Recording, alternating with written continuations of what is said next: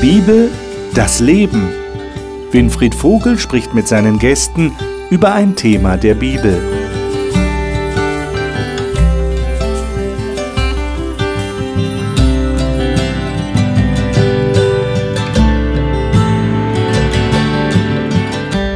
Willkommen in unserer Talkrunde.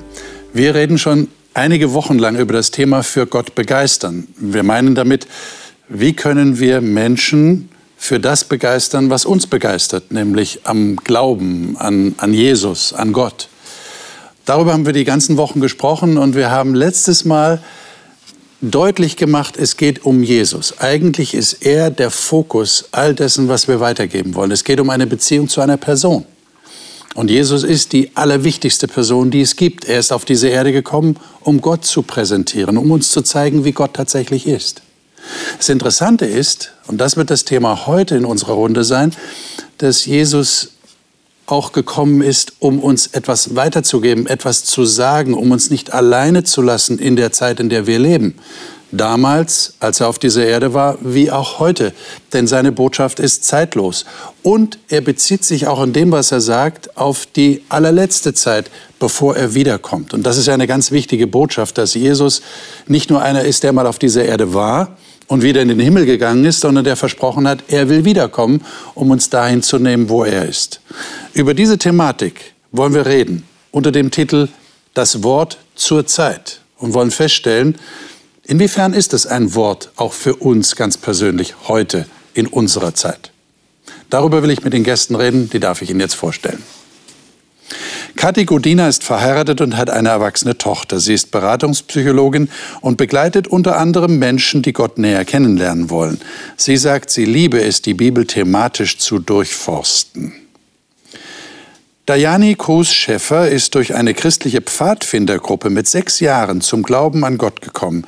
Sie sagt, sie sei fest davon überzeugt, dass Gott ihr Leben führt und ihr Zukunft gibt. Martin Wanicek, verheiratet, zwei Kinder, ist als Pastor in Nürnberg tätig. Er sagt, es sei schön zu erleben, wie man den Gewinn durch ein Leben mit Gott auch anderen Menschen weitergeben kann.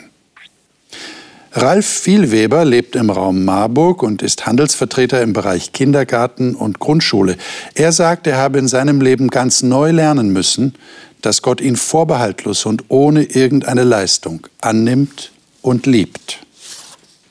Ich würde gerne mit euch eine wichtige Aussage von Jesus gleich an den Anfang stellen, und zwar in Johannes, Johannesevangelium und dort im 14. Kapitel. Da hat Jesus nochmal, als er mit seinen Jüngern zusammen war, vor seiner Kreuzigung mit ihnen gesprochen. Und er hat offensichtlich geahnt oder gespürt, dass diese Freunde, die er da um sich geschart hatte, nicht frei von Ängsten waren. Und da hinein trifft jetzt das, was er da sagt.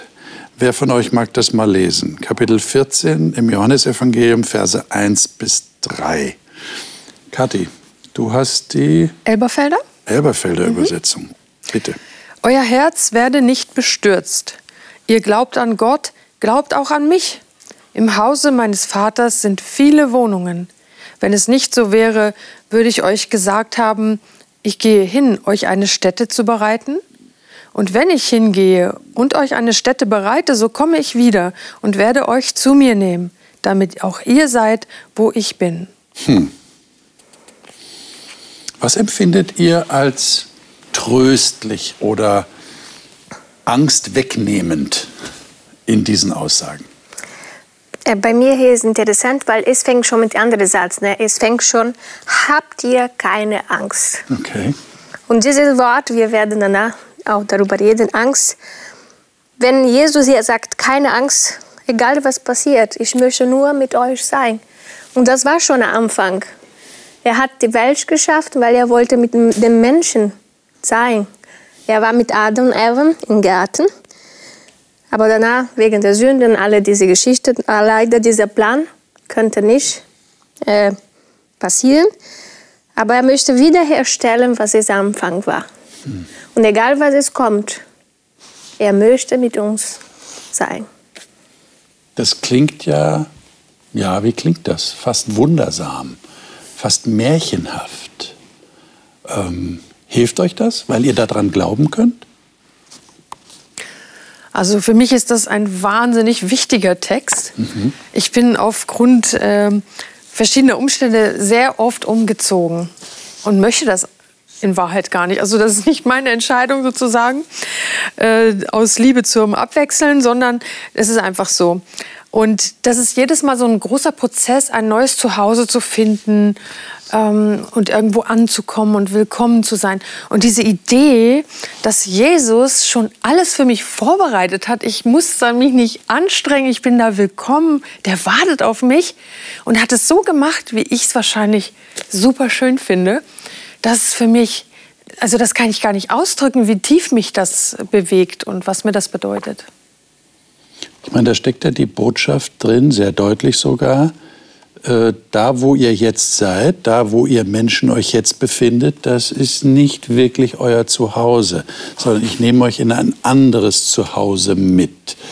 Ähm, habt ihr da bestimmte Erwartungen oder nehmt ihr das mal so einfach so als, als generelles Statement? Aha, da gibt es Wohnungen, jeder stellt sich jetzt irgendwas vor, mancher stellt sich ein Haus vor, sagt, ich will lieber ein Einfamilienhaus auf der Wiese. Der andere sagt, nö, ich kann mir auch ein Hochhaus vorstellen, wenn die Wohnung passt, ist das auch okay. Äh, stellt ihr euch was Konkretes vor? Also ich finde es interessant, dass es damit beginnt, euer Herz erschrecke nicht. Also da passiert ja schon vorher was. Das heißt, da ist Beziehung da. Okay. Ähm, wenn ich irgendwo hin soll, wo ich keinen kenne, ja, ist ganz nett, wenn die Wohnung schön ist, aber wenn ich da keinen kenne, zieht es mich da auch nicht wirklich hin. Und ich glaube, die Jünger, die waren schon erschreckt, als Jesus ihnen gesagt hat, äh, ich werde nicht ewig hier sein, sondern ich gehe weg. Und aufgrund dieser Sache sagt er ja, ähm, ihr braucht euch gar nicht erschrecken oder äh, bestürzt sein, wie du das gelesen hast, sondern ähm, ich bereite euch was richtig Tolles vor. Und ich glaube, dass über diese Beziehung dass da erst die Freude kommt, dass ich sage, was, du gehst weg und du bereitest für mich richtig was Tolles. Ähm, ja, da freue ich mich drauf. Und ähm, auf der einen Seite, sage ich mal, lasse ich mich überraschen. Okay. Auf der anderen Seite weiß ich, dass Gott mich so gut kennt, dass Jesus mich so gut kennt von meinen Bedürfnissen, der wird mir Klavier reinstellen oder der wird mir irgendwas reinstellen, wo ich sage, ha, das finde er richtig gut. Äh, das traue ich ihm zu und deswegen freue ich mich darauf. Also ich höre bei dir sehr stark raus, es geht eher um eine Person, die du erwartest, nämlich Jesus selbst und nicht so sehr jetzt um materielle Vorstellungen, was da tatsächlich vorbereitet wird. Und es ist beides. Und es ist beides, oder beides. Ja. Okay. ja, ich denke genauso. Für mich ist es nicht wichtig, was es dort gibt, wie gestaltet wird. Ich weiß nur, okay, es wird viel besser als alles, was ich schon hier hatte. Aber für mich, es geht um Jesus. Er wird da sein. Und für mich, das macht mir freudig, weil ja, wir glauben, wir sehen ihn nicht, wir glauben ihn, aber wir werden die Möglichkeit täglich mit ihm zu gehen, ihm Fragen zu stellen, mit ihm reden und das für mich, das ist das Wichtige. Was diese Beziehung noch, ja. präsentiell zu erleben. Ja, ne? Was bei mir noch eine Rolle spielt, ist, ich stelle mir schon einen konkreten Ort vor, aber es kommt nicht so sehr auf das Haus und was die Einrichtung ist an, sondern ich denke, wenn man die Bibel liest, merkt man, dass diese Welt hier nicht so ist, wie sie von Gott geplant war. Das mit Krankheiten und Leid und ähm, Isolation, dass es nicht das ist, was Gott sich vorgestellt hat. Und dass, wenn Jesus sagt, er bereitet uns einen Ort vor, steht für mich im Mittelpunkt, dass es die Welt ist, so wie sie sein soll. Also eine Welt ohne Krankheit, ohne Leid, ohne Einsamkeit, ohne Ja, Schaden in der Natur, sondern wirklich ein Paradies mhm. und ein Ort, wo, wo es all dieses Leid und Streit und so nicht gibt, das stelle ich mir schon gerne vor. Ich habe da noch eine spezielle Frage dazu, aber bevor ich die stelle, würde ich vorschlagen, lesen wir den nächsten Text. Der passt nämlich da sehr gut dazu. 2. Petrus 1. Das ist ein ganzer Abschnitt von 10 bis Vers 21. Der Zeit halber werden wir nicht alle diese Verse lesen. Aber einige Verse, glaube ich, sind ganz wichtig. Äh, und zwar würde ich vorschlagen, wir lesen Verse 10, also 2. Petrus 1, Verse 10 bis 12 und dann noch den Vers 19. 2. Petrus 1, 10 bis 12. Wer von euch mag das mal lesen? Vielleicht Martin, du hast welche Übersetzung? Ich habe Neues Leben. Neues Leben. Mhm. Deshalb, liebe Freunde, bemüht euch zu zeigen, dass Gott euch berufen und erwählt hat. Wenn ihr das tut, werdet ihr niemals stolpern oder von Gott abfallen. Und Gott wird die Tore des Himmels weit öffnen und euch in das ewige Reich von Jesus Christus, unserem Herrn und Retter, eintreten lassen. Ich will euch immer wieder daran erinnern, auch wenn ihr die Wahrheit schon kennt und fest in ihr verwurzelt seid. Und 19? Mhm. Aus diesem Grund setzen wir noch größeres Vertrauen in die Botschaft der Propheten. Achtet auf das, was sie geschrieben haben, denn ihre Worte sind wie ein Licht, das an einem dunklen Ort leuchtet, bis zu dem Tag, an dem Christus erscheint und sein helles Licht in unseren Herzen aufgeht. Mhm. Also äh, mein Blick fällt jetzt gerade auf den Vers 12. Ähm, du hast irgendwie gesagt, in der Wahrheit, in der ihr verwurzelt seid, oder, oder wie hat es da bei dir Auch wenn ihr die Wahrheit schon kennt und fest in ihr verwurzelt in seid. In ihr verwurzelt seid. Bei mir in der Elberfelder steht hier, in der bei euch vorhandenen Wahrheit. Es gibt auch Übersetzungen, die sprechen von gegenwärtiger Wahrheit. Das heißt, es scheint um etwas zu gehen, woran der Petrus die Leute erinnern will, dass sie das nicht vergessen. Ihr habt etwas erkannt, bleibt da dran. Und das gipfelt dann in Vers 19 in dieser, diesem Hinweis auf das prophetische Wort. Also da, da kommt etwas. Prophetie heißt ja, da wird etwas angekündigt für die Zukunft. Jetzt ist meine Frage, die ich mir vorhin schon stellen wollte. Verändert diese Aussicht die jetzt Jesus und auch Petrus nochmal hier verstärkt, verändert das eure Sicht auf euer Leben jetzt und auf die Welt grundsätzlich? Ich meine, wir sind ja leicht geneigt, du Martin hast es auch gerade erwähnt, ja, so die Welt ist nicht gut und so hat sich das Gott nicht gedacht und es ist viel Leid und Tod. Aber so der Durchschnittsbürger versucht ja doch das Beste daraus zu machen. Jeder von uns versucht das Beste daraus zu machen. Wir verdrängen auch viel und wir versuchen vielleicht schon äh, den nächsten Urlaub zu planen, sind enttäuscht, wenn das nicht klappt, aus welchen Gründen auch immer. Ähm, und wir versuchen uns einen schönen Ort auf dieser Welt zu suchen, wo wir aufatmen können, sagen, wie wunderschön es ist, wie im Paradies. Ähm, und dann kommen wir Christen und sagen, ja, aber das ist ja das ist ja nicht alles, da kommt ja noch was Schöneres hinterher. Verändert das eure Sicht auf die Welt und wie ihr die Welt erlebt? Auf jeden Fall. Also für mich verliert die Welt dadurch ihren Schrecken. Es gibt so diesen Satz, ähm, Ende gut, alles gut. Und so ein bisschen ähm, ist es so, dass wenn man weiß, das Ende wird gut, und das Ende ist nicht die Katastrophe und das Ende ist nicht äh, Krieg oder sonst was, sondern das Ende dieser Welt ist gut, weil Jesus wiederkommen wird. Das gibt auch die Kraft, trotz allen Schwierigkeiten und Nöten in der Welt, hoffnungsvoll weiterzumachen. Aber wenn ich jetzt gerade irgendwo am Strand liege und das Leben genieße, würdest du dann, würdet ihr sagen, da verliert die Welt auch etwas an Glanz? Weil sie glänzt vielleicht gerade für mich, weil es mir gut geht. Sagt ihr dann, naja, das ist nur vorläufig, gibt es was Schöneres? Ne, es geht ja nicht darum, dass wir die Dinge, die jetzt schön sind, nicht genießen sollen. Okay. Ähm, ich denke, dass es ein Vorgeschmack ist auf das, ähm, wie es sein könnte. Deswegen ist es schon gut.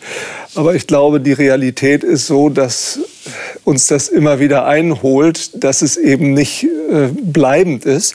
Und wenn äh, der Petrus hier sagt, dass da in unserem Herzen ein Morgenstern aufgeht, ähm, dann ist das schon was, was darauf abzielt, dass etwas bleibt. Ähm, der Petrus hat erlebt, dass er von Jesus vorbehaltlos angenommen wurde.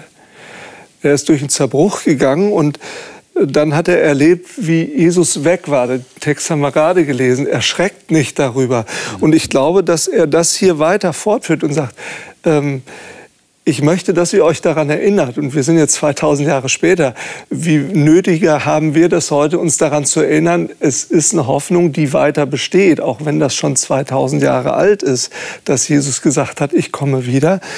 Aber wir merken an diesen Stellen, äh, wenn wir eben nicht am Strand liegen, sondern in den Realitäten des Alltags unterwegs sind, es ist eben nicht immer alles gut.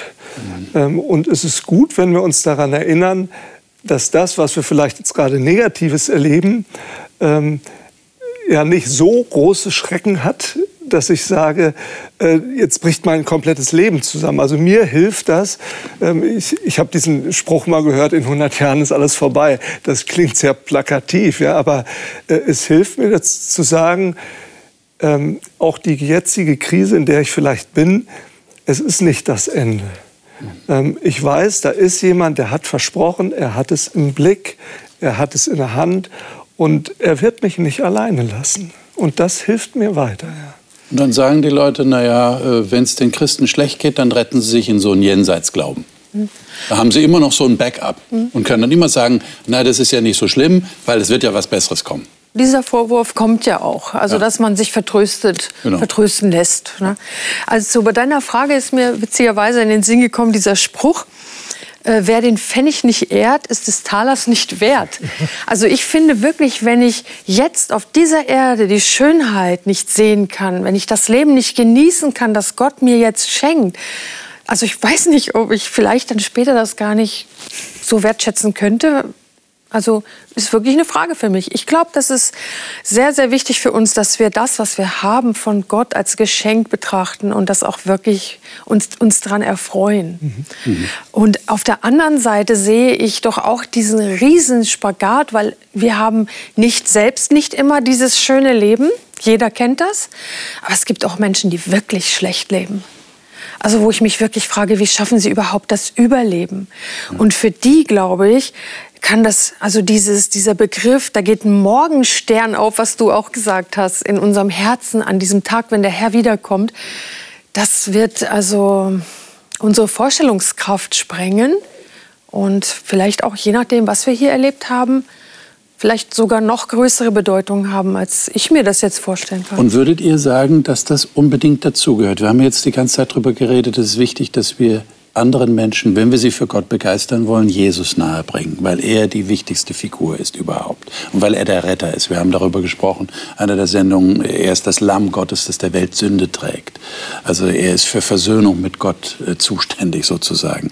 Würdet ihr sagen, es gehört aber unbedingt dazu, dass wir Menschen, denen wir Jesus nahebringen, auch davon erzählen, dass dieser Jesus was Neues bringen wird, dass es auf ein Ende zugeht. Das, das muss ja, in dem Paket mit drin sein. Das ist ja das, was du auch gesagt hast. Der Anfang war ja anders geplant. Und ähm, in diesen 2000 mhm. Jahren kann es in Vergessenheit geraten. Und viele sagen ja, ja ihr Christen, ihr wartet da 2000 Jahre. Das ist doch völlig überholt. Aber deswegen haben wir dieses prophetische Wort, ähm, dass Jesus uns immer wieder Haltepunkte gibt und sagt, ihr dürft daran glauben, dass das weiter besteht, dass ich wiederkommen werde. Ähm, auch wir als Christen müssen uns ja immer wieder daran erinnern und sagen, nee, das, du rennst nicht irgendein Hirngespinst hinterher, sondern ähm, in der Prophetie dürfen wir erkennen, ähm, Gott hat das schon vorher gewusst dass er uns so Haltepunkte geben muss, damit wir nicht verzweifeln, dass wir nicht sagen, ist das wirklich wahr? Und anhand dieser Prophetie dürfen wir sehen, ja, wir dürfen Hoffnung haben. Mhm. Das, ist, äh, das ist wirklich Realität, das, was kommen wird, auch wenn wir es jetzt noch nicht greifbar haben. Mhm. Ja, die Bibel sagt, ne, Gott hat in uns die Ewigkeit äh, gepflanzt oder mhm. gelegt. Die Menschen vermissen etwas. Hm. Manche wissen nicht, was es ist. Sie sehnen nach etwas Gutes. Und wir, die daran glauben, wir wissen, das ist die Hoffnung, dass Jesus wiederkommt, dass es alles besser wird. Klar, das zu sagen, ist anders zu erleben. Ne? Wenn wir jemanden verlieren oder wenn wir krank sind, es ist schwieriger daran zu, fest zu sein. Nur wenn wir etwas, etwas passiert, dann werden wieder überprüft, ob das wirklich so ist. Aber wir merken, die Menschen, die diese Hoffnung haben, sie leben anders. Sie spüren anders, sie fühlen anders, weil sie wissen, okay, es ist schlecht, ich muss weinen, ich schaffe es nicht, aber das Leben ist nicht das hier. Mhm. Das ist nicht das Eigentliche, genau. sondern da kommt was anderes. Und ich würde auch dieses, wenn andere ein bisschen drüber spotten und sagen, naja, die Christen vertrösten sich da ja, ich würde mich da nicht aus der Ruhe bringen lassen. Ich glaube auch, biblisch gesehen, es gehört dazu, ähm, wie du sagst, die Ewigkeit ist ins Herz gepflanzt. Und Menschen, die darüber so spotten, glaube ich, dass sie es oft deswegen tun, weil sie diesen Schmerz in sich spüren, dass sie daran nicht mehr glauben können. Und dass sie deswegen ein bisschen verächtlich manchmal über Leute reden, die das noch haben.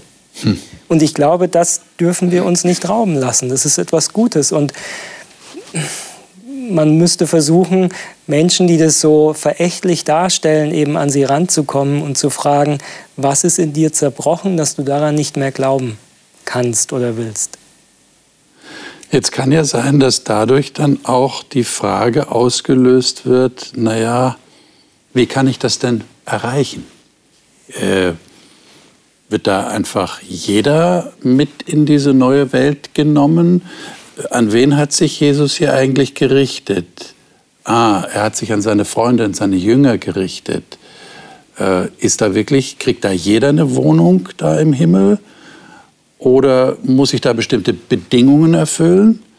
Äh, also ich denke zum Beispiel an den Predigertext. Prediger 12, ganz am Ende des Predigerbuches kommt das so als Quintessenz, wird sogar gesagt, das Endergebnis des Ganzen. Äh, Prediger 12, 13 bis 14. Ähm, Ralf, wenn du das aufgeschlagen hast, du hast die, die Luther-Übersetzung. Luther mhm. ähm, lies doch mal diese beiden Verse. Lasst uns die Hauptsumme aller Lehren hören, Lehre hören. Fürchtet Gott und haltet seine Gebote, denn das gilt für alle Menschen. Denn Gott wird alle Werke vor Gericht bringen, alles, was verborgen ist, es sei gut oder böse. Hm.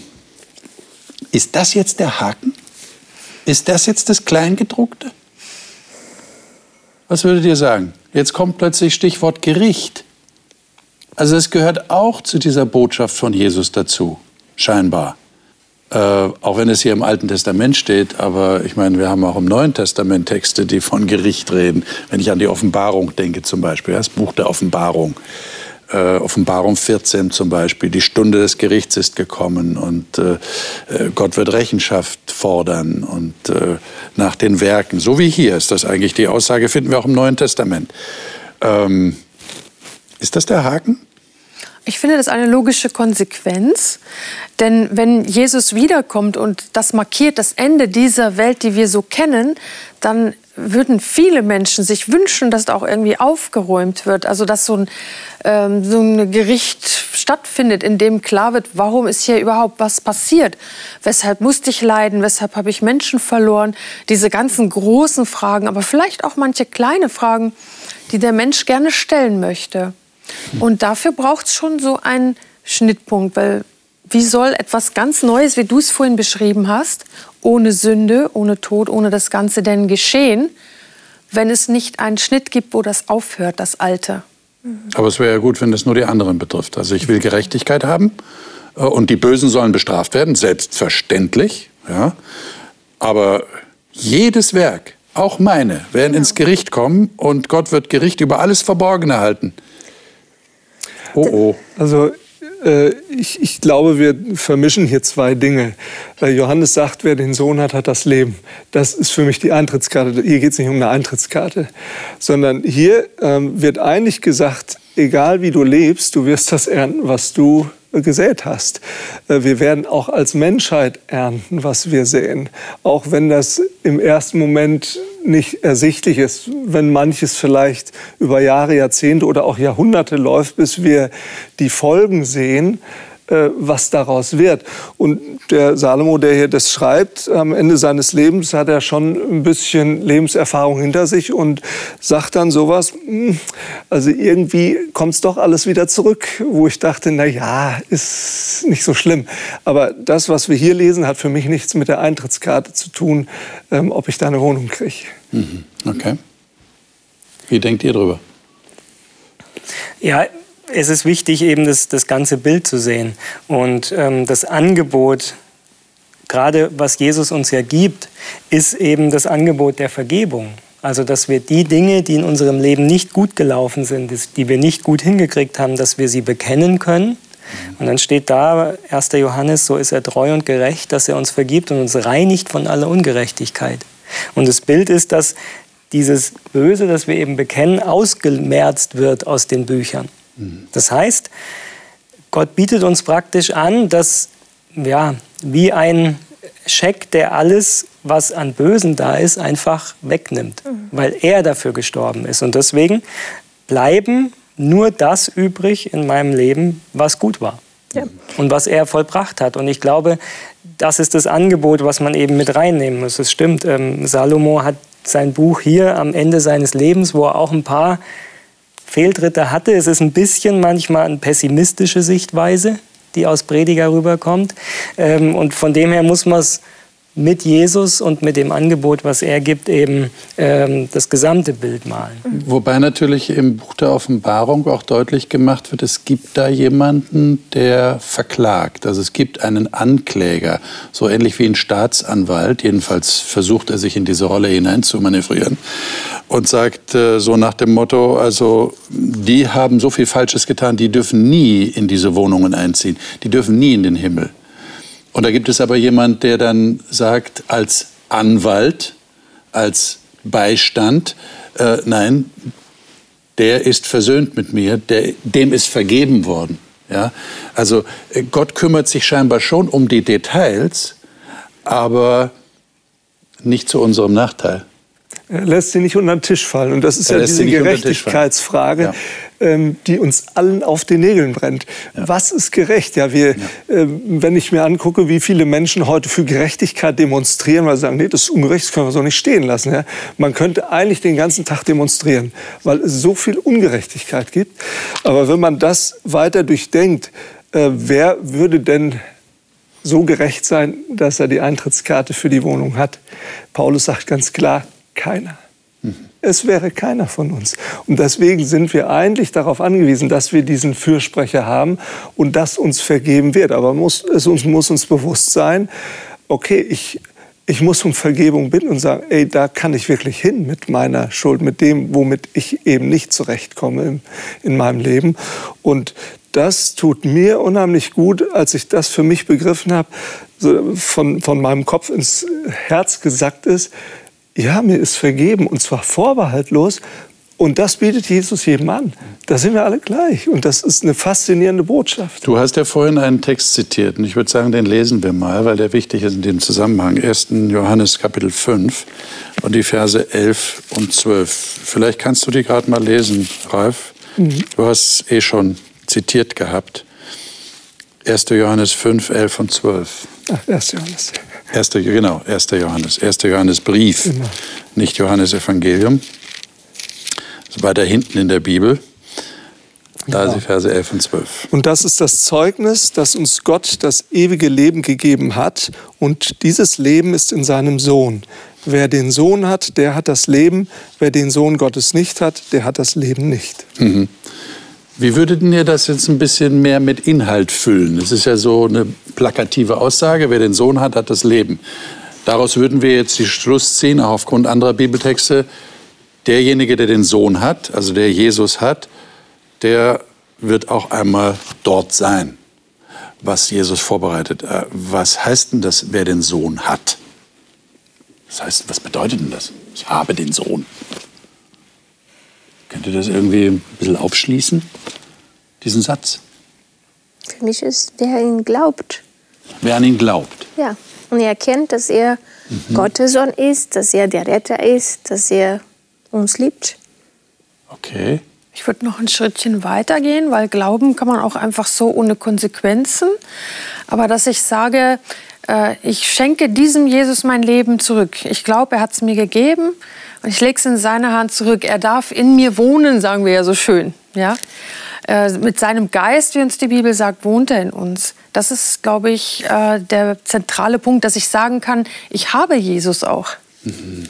So wie Paulus sagt, nicht mehr ich lebe, sondern Jesus Christus lebt in mir. Galater 2, Vers 20, genau. Ja. Also das ist ja eigentlich ein Geheimnis. Paulus spricht ja von diesem Geheimnis, Christus in uns. Ähm, es klingt ja irgendwie ein bisschen schizophren, ja, aber du musst das erleben, was, das, was diesen Unterschied ausmacht, wenn ich mein eigenes Ding mache, mein eigenes Leben lebe und merke, ich scheitere daran. Das ist das, was ich gemerkt habe. Aber dass mir da einer anbietet, es ist nicht so schlimm, ich habe dafür bezahlt und ich möchte, dass dein Leben wieder in Ordnung kommt. Ähm, und da in meinem Leben Veränderung zu erleben, wo ich sage, ich weiß, das ist nicht auf meinem Mist gewachsen, weil ich kriege das durch noch so guten Willen nicht hin. Ähm, ich erlebe in meinem Leben, dass Christus mich anfängt zu verändern. Und das tut einmal so gut, weil es eben Veränderung bringt, aber zum Zweiten, weil ich weiß, dass ich einfach angenommen bin, obwohl ich noch nicht perfekt bin. Und das ist etwas, was, mir zutiefst, äh, was mich zutiefst in meinem Herzen trifft und mich auch ein Stück entspannt macht ähm, auf, auf, auf, Hinblick auf meine Schwächen. Aber was sagt ihr, wenn jemand dann äh, einwendet, naja, aber das, das klingt doch zu einfach.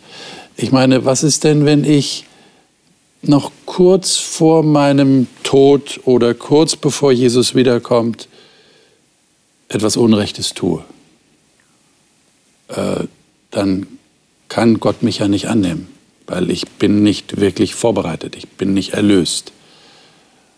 Ähm, da ist die Version von dir, Ralf, die wirkt zu entspannt. Ähm, ich muss das jetzt mal nachfragen. Also du meinst jetzt, selbst wenn ich mit Christus gelebt habe, ja. könnte ich sozusagen am Ende des Lebens ja. dann noch mal da ja. einen Zweifel bekommen? Ist das? Ja. Ja. Genau. Okay. Genau. Mhm. Was mache ich dann? Also ich denke, da ist dieser Bibeltext, den wir hier gelesen haben, sehr deutlich. Und wenn wir dann auch noch den Vers danach lesen, in meiner Übersetzung steht, wer an den Sohn Gottes glaubt, hat das Leben. Wer aber den Sohn Gottes nicht glaubt, hat auch das Leben nicht. Das schreibe ich euch, damit ihr wisst, dass ihr das ewige Leben habt, weil ihr an den Namen des Sohnes Gottes glaubt. Ja, aber da sagt jetzt jemand, es glauben viele an Jesus. Ja, aber ich denke, es ist eine Verheißung, auf die wir uns felsenfest verlassen können. Wenn wir es für uns in Anspruch nehmen, wenn wir nicht nur sagen, okay, das ist irgendwann mal geschehen, hat mit mir aber wenig zu tun, sondern wenn ich sage, okay, ich nehme das für mich in Anspruch. Okay. Da höre ich jetzt dann, Fragen.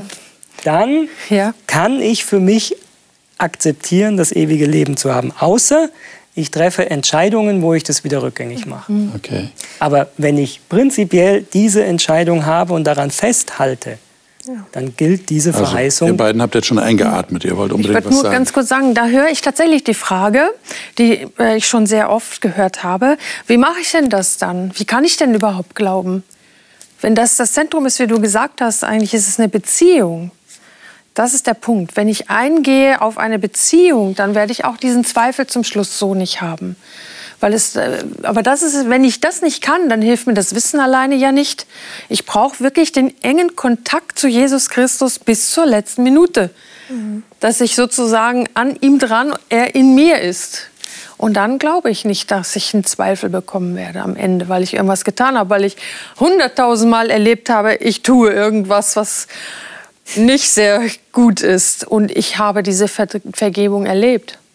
Und das bleibt mir dann wenn er bei mir bleibt, bleibt mir das auch bis zum Ende. Ja, weil manche tatsächlich Sorge haben, ich bin vielleicht gerade in dem Moment, wenn Jesus wiederkommt oder wenn ich sterbe, in einer Beschäftigung drin, die nicht gut ist und die Jesus nicht will. Und was passiert dann? Aber das ist kein ja, Grund, um Zweifel zu haben, dass ich mein ewiges Leben verliere, weil eigentlich wir sind Menschen, wir werden immer irgendwann Fehler machen. Ob am Ende, Wede oder Anfang, das wird sein. Und Gott sagt, alle Taten werden zum Gericht kommen. Auch unsere, von den Christen, auch für die Menschen, die nicht Christen sind. Und der einzige Mensch, der ohne Sünde in dieser Welt gelebt hat, war Jesus. Er war fehlerlos. Und dieses Gefühl, das bringt mir mehr Angst als Sicherheit ich habe Fehler gemacht, ich werde nicht zum Himmel kommen. Eigentlich, okay, wenn ich mir, wenn ich bewusst habe, okay, ich habe Fehler gemacht. Das ist schon am Anfang. Schlimm ist für die Menschen, die das nicht bewusst haben. Mhm. Das heißt, es würde dann tatsächlich diese Beziehung hindurchtragen können, die da ist. Wenn du sagst, wenn ich mich entschieden habe für diesen Jesus, oder du sagst, wenn er in mir lebt, selbst wenn ich dann etwas tue, was nicht in Gottes Sinn ist, kommt es auf die Beziehung an, die ich zu ihm habe. Also ich möchte das vergleichen mit der Ehe. Ähm, wenn ich in der Ehe irgendwas mache, was nicht so doll ist, bin ich ja nicht auf einmal nicht mehr verheiratet. Ja? Ich habe zu Jesus Ja gesagt und habe gesagt, ja, ich will mit dir gehen. Und Jesus äh, stellt sich vor mich und sagt, so, okay, ich stehe für den Knecht ein, ja? auch wenn er mal Mist baut oder so. Und da ist es eigentlich völlig egal, äh, wo, auf welchem Grad der Heiligung ich angekommen bin. Ich bin verheiratet. Und das bleibt, egal wie unsere Beziehung aussieht. Jeder weiß das, ne, hat auch mal Krisen oder so. Aber ich bleibe verheiratet. Und das ist mit Jesus genauso. Der sagt, wenn du dran festhältst, von mir aus ist die Sache klar. Es lässt sich auch mit Eltern-Kind-Verhältnis Genau. äh, illustrieren. Beziehung. So, ja. Weil Kinder Manchmal machen auch Dinge, die nicht okay gut. sind. Und Ja. Bleibt ja mein Kind. Fallen Ja. nicht sofort aus der Familie raus und werden ausgestoßen. In, der, in Und das finde ich ein Setting. ganz schlimmes Bild, wenn ich, wenn ich damit durchs Leben gehe.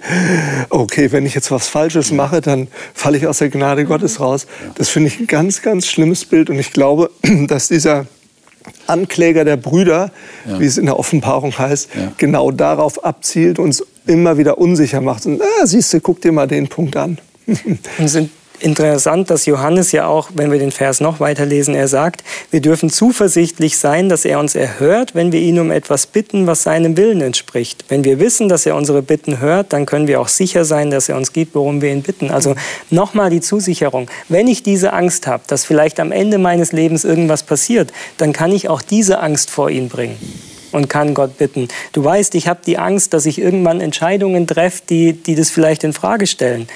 Hilf mir, dass ich bei dir bleibe und dass ich mit dir verbunden bin. Das heißt, dass dieses Wort zur Zeit, was ja in der Bibel auch als das prophetische Wort bezeichnet wird, haben wir gerade in Petrus gelesen, dass das nicht eine, eine angstmachende Botschaft ist, sondern eigentlich zum Hauptinhalt hat, seid getrost, Jesus wird euch nach Hause holen und seid vorbereitet, dass das tatsächlich passiert und natürlich richtet euer Leben an dieser Beziehung mit diesem Jesus aus. Das ist ja eigentlich, sollte selbstverständlich sein. Da müsste uns eigentlich, so wie in einer Ehe, niemand extra darauf hinweisen, auch wenn wir immer dran arbeiten müssen. Das ist auch klar. Ja. Und wir Äh, gehen in dieses Gericht ja nicht alleine, Entschuldigung. Und das, ja. Wir haben ja einen, äh, Genau. einen Vertreter, einen, Ja, einen Rechtsanwalt bei Genau. uns, äh, wie es die Ja. Bibel sagt. Das ist ja das Wesentliche. Wir sind im Gericht, wenn es kommt, nicht allein. ja.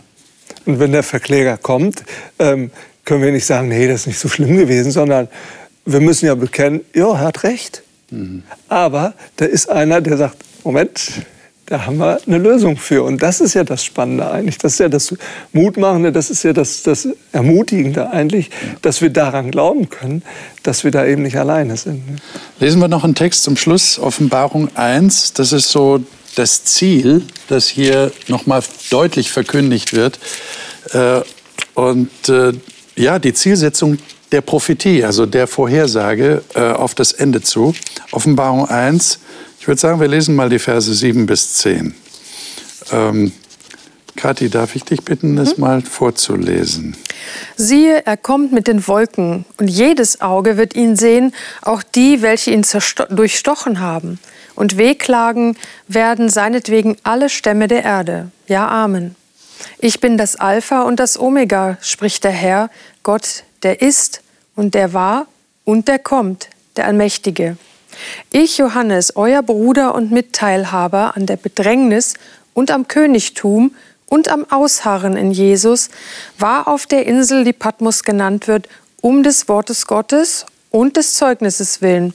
Ich war an, je, ich war an des Herrn Tag im Geist und ich hörte hinter mir eine laute Stimme, wie von einer Posaune, die sprach, was du siehst, soll ich das noch lesen, elf? Ja, gerne.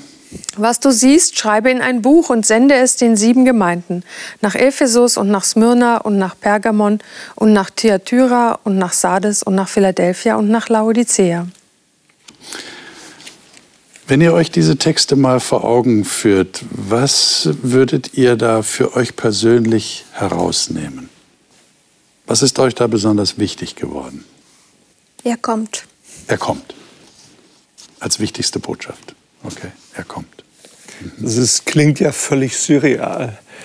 Ähm, aber wenn ich mir die Geschichte angucke, äh, wie schnell sich Geschichte verändern kann, äh, zum Beispiel wo die Mauer in Berlin aufgegangen ist, ja, ich habe es erst nicht geglaubt, wie schnell das geht. Ja? Meine Frau war gerade, äh, die hat in Berlin gewohnt, äh, war zu der Zeit gerade im Urlaub und guckt in die Zeitung rein. Da steht, die Mauer ist auf. Ich war doch gerade noch da. Also hier passiert etwas, äh, wo wir eigentlich sagen, das, das kann ich mir nicht vorstellen.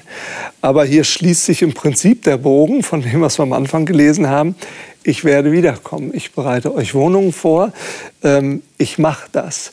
Und hier wird beschrieben, das wird passieren.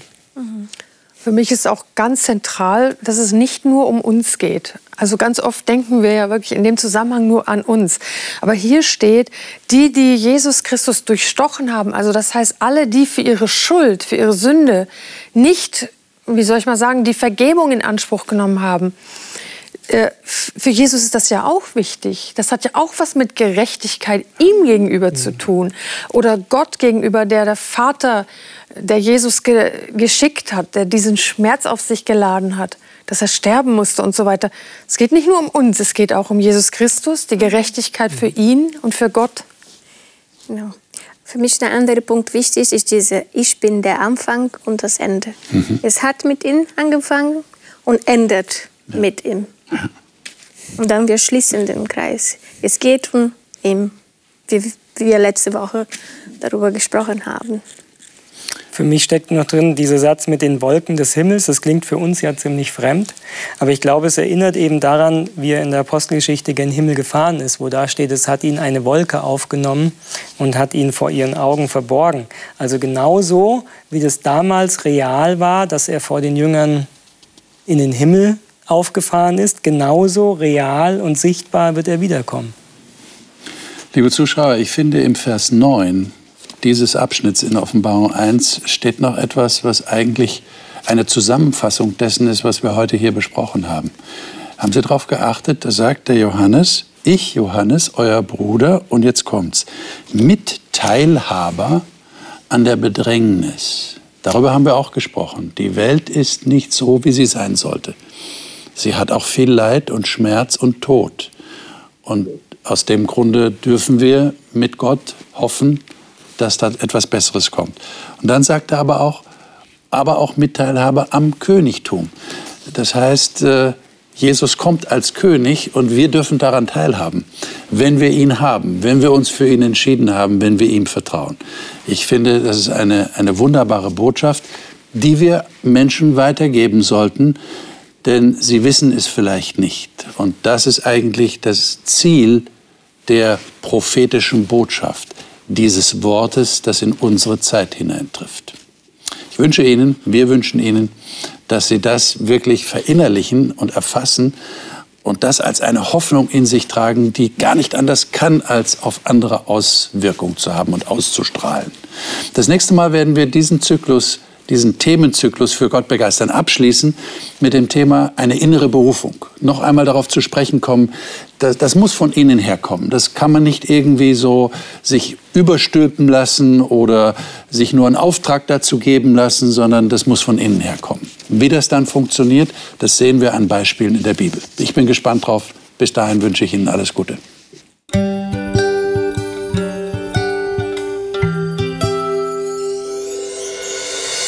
Sie hörten auf Hope Channel Radio die Bibel, das Leben mit Winfried Vogel und seiner Gesprächsrunde.